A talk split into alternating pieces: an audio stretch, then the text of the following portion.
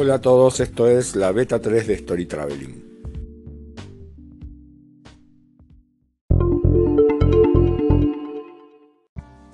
Seguimos con la etapa beta de Story Traveling, que es, va a ser un podcast sobre experimentos, experiencias y tendencias de viajes. Si todo marcha bien, en una semana ya vamos a salir de beta y vamos a comenzar con las ediciones regulares. Mientras tanto, estamos un poco en periodo de pruebas. Si quieren, también ya pueden escuchar Check-in, que es el podcast sobre viajes y destinos que hago en Radio Berlín, que es radioberlin.com.ar, que ya va por la segunda temporada. Hoy vamos a hablar de Vesco, que es una de las aplicaciones más interesantes a la hora de editar fotografías en el móvil.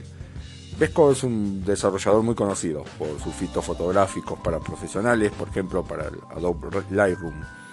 Reproducen con mucha fidelidad distintos tipos de películas analógicas y a los fotógrafos realmente les gusta mucho. La versión para móviles de Vesco también tiene muchos filtros, algunos son gratuitos, otros son pagos, incluso hay soporte para el formato RAW. En los dos últimos años fueron agregando algunas funcionalidades puntuales, como la posibilidad de publicar, crear colecciones, Ninguna de estas funcionalidades realmente era deslumbrante, por cierto, pero alcanzaba para darle a la aplicación algunas diferencias con respecto a la competencia. Pero como vamos a analizar a continuación, uno de los problemas de Vesco es que muchas de esas funcionalidades o fueron discontinuadas o fueron rápidamente cambiadas y eso suele desorientar bastante a los usuarios.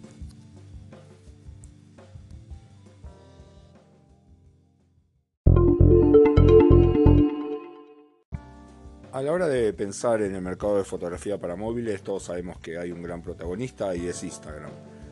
Hay muchos que buscaron competir con ellos, pero por ahora la verdad es que la mayoría no tuvo suceso. Hay iniciativas como OGL de Instamatic, IM, Starmatic, Tada, entre otros, que atrajeron un público más bien limitado, a pesar de que en muchos casos incorporaron funcionalidades más interesantes que Instagram. Por ejemplo, la posibilidad de compartir imágenes de terceros y viralidad. Con el tiempo, incluso algunas de esas alternativas desaparecieron, caso más conocidos el de Starmatic, y otras están casi abandonadas, como las herramientas que lanzó Instamatic. Eh, AM, por su parte, está más concentrada hace tiempo en el mercado profesional y la venta de fotografías. Uno de los puntos más interesantes del desarrollo entonces de Vesco, como una diferencia con respecto a Instagram, tenía que ver con agregar más posibilidades, por ejemplo, de publicación. Pero la verdad es que en los últimos años han tenido constantes cambios en la estrategia. Lanzaron funcionalidades nuevas que después eliminaron o que terminaron consolidando en una iniciativa menos ambiciosa. Por ejemplo, Grid y Journal, que eran dos de estos agregados, finalmente fueron incorporados de manera más sencilla dentro de la app para móviles. A principios de 2014, por ejemplo, Vesco lanzó Grid, que era su intento de competir con Instagram, pero con el foco puesto en la simplicidad y en privilegiar las imágenes. Grid permitía crear un perfil donde subíamos las fotos editadas, con Vesco, pero a la vez podíamos seguir a otros usuarios. En ese punto, Vesco agregaba una capa de selección de contenido, ya que los editores podían marcar las fotos más interesantes. Por desgracia, las funcionalidades para la comunidad eran bastante pobres, la impresión era que Grid se concentraba sobre todo en las fotos y no tanto en los seguidores, como pasa, como ya sabemos, en el caso de Instagram. Ni siquiera se podía saber en, el lanzamiento original cuántos seguidores teníamos o quiénes eran. Y, por cierto, tampoco se podían compartir las imágenes.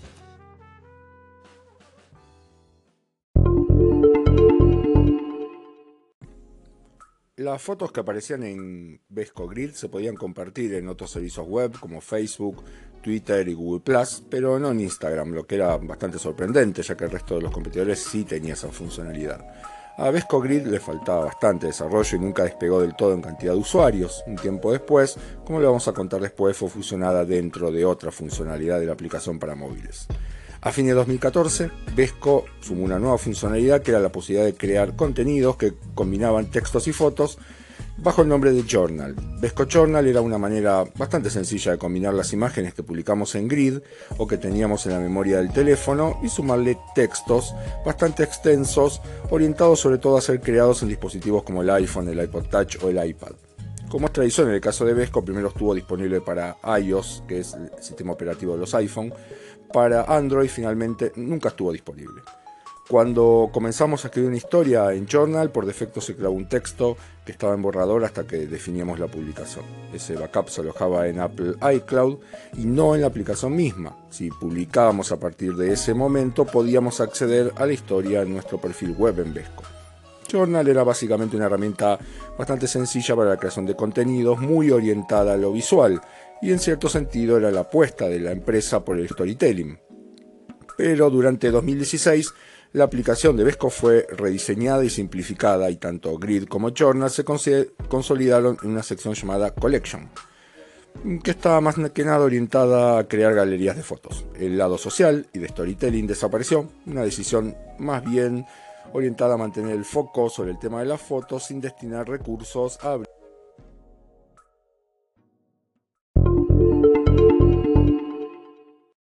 Como contamos en las partes anteriores, una de las características de la aplicación de móviles de Vesco fue el constante cambio de estrategias.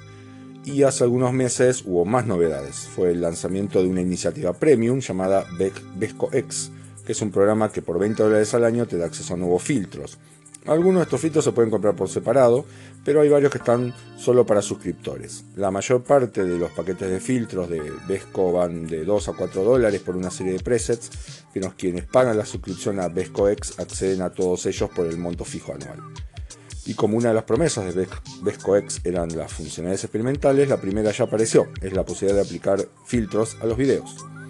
Por ahora la edición de video es muy básica y claramente se trata de una etapa muy temprana de desarrollo. Las posibilidades se limitan a aplicar un filtro al video, retocar algunos aspectos básicos, como por ejemplo saturación y contraste.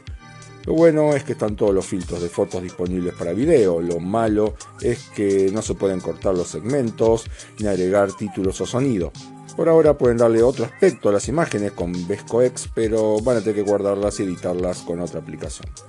La función de video estuvo disponible primero para los suscriptores de VescoX en iOS, pero esta semana se lanzó también para Android.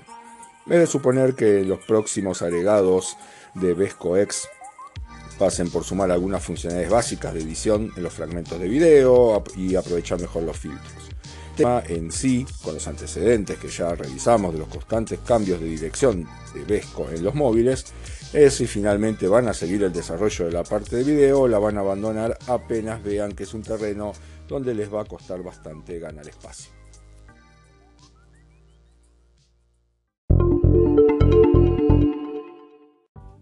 Para seguir las novedades de este podcast y para saber cuándo salimos de beta, nos pueden seguir en Twitter, en StoryTravelPod y pronto también ya vamos a tener sitio web. Por ahora también las novedades van a estar en mi blog de viajes, que es blogdeviajes.com.ar. Gracias y nos vemos en los próximos episodios en beta.